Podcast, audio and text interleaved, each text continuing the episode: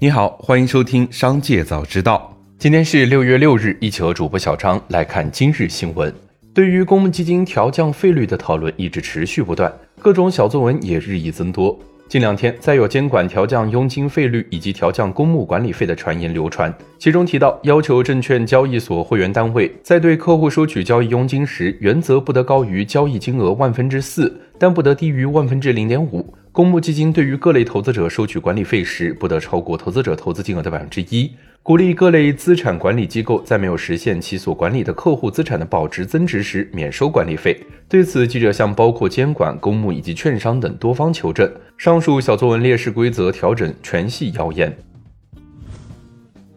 在网约车出行市场逐渐恢复的当下，又一地发布了网约车从业风险预警，甚至还按下了暂停键。据长沙交通运输微信公众号消息，自五月十六日起，长沙市暂停受理网约车运输证新增业务。此前已受理的，按正常流程予以办理。而在这之前，东莞、三亚、温州、济南、遂宁等多地已经相继发布网约车饱和预警，提醒当地网约车单车日均接单量不足十单。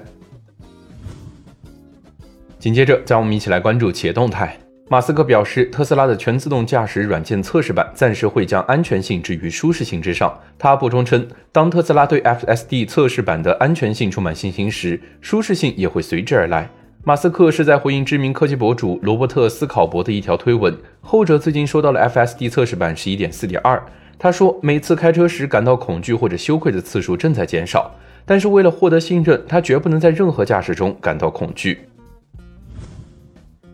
有投资者在互动平台上提问：“宁德时代看到公号上说公司不供特斯拉北美了，是真的吗？”宁德时代表示，消息并不属实，公司和客户战略合作关系没有发生变化，会持续深化和提升。六月五日，记者获悉，随着今日厦门中山路瑞幸旗舰店开业，瑞幸咖啡在中国市场的门店数量已经达到了一万家，成为中国首家突破万店连锁咖啡品牌。此前，瑞幸咖啡发布今年第一季度财报显示。该季新增门店一千一百三十七家，门店总数已经达到了九千三百五十一家。这意味着四月至今，瑞幸咖啡新增了六百四十九家门店。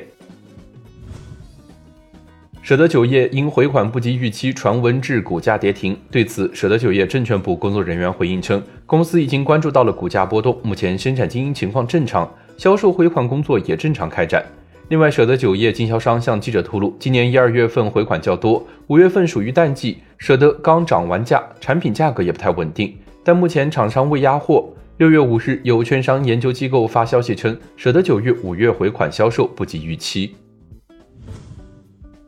据报道，苹果 iOS 十七将在今年秋天开放第三方应用商店，支持侧载，这是苹果面向欧盟数字市场法不得不做出的调整。报道还称，苹果 iOS 十七侧载方案仅限欧盟地区，苹果没有计划将这项功能大范围应用，这意味着国内用户不会体验到侧载功能。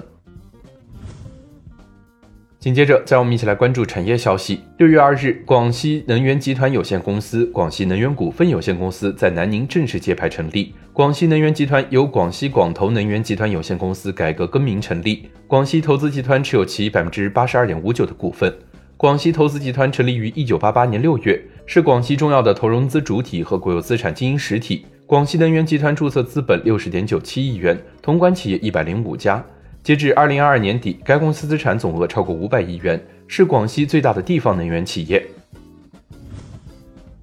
停车一天费用达百元，甚至有人停车欠款高达六万。广西南宁此前因停车贵问题引发广泛关注。六月五日，在征集市民关于收费意见后，南宁市发展和改革委员会发布《南宁市发展和改革委员会关于召开南宁市道路停车位机动车停放服务收费标准听证会的公告》，其中发布了道路停车定价的拟优化方案。